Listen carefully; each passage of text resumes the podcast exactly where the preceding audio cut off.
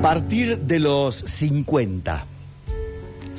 Algunos dicen que son como los 30 de antes y otros que no hay como los actuales. Yo no estoy tan seguro de entrar en comparaciones. Simplemente creo que son distintos. Además el mundo ha cambiado. Vaya que sí.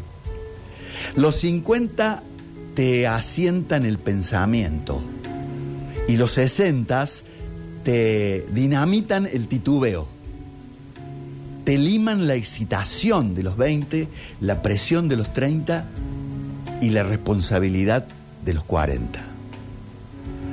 De los 50 a los 60 te reís del escaneo y el manejo del celu se vuelve algo complicado.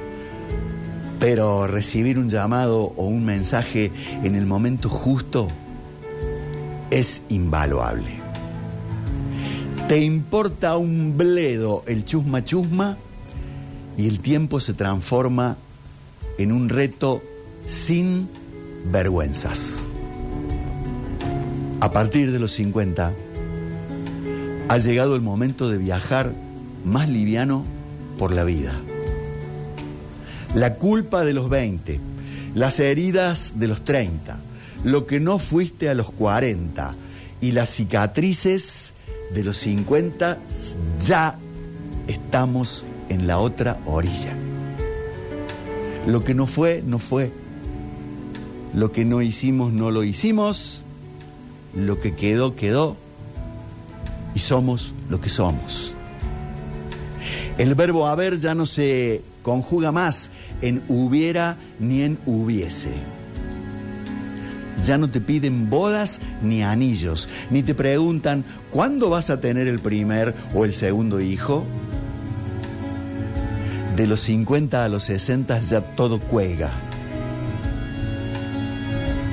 Ha llegado el momento de recorrer felices esta última y hermosa etapa del camino. Y el tiempo, como dice Eduardo Galeano, es tan generoso, es tan generoso con nosotros que nos da permiso para creer que hoy puede ser el primer día.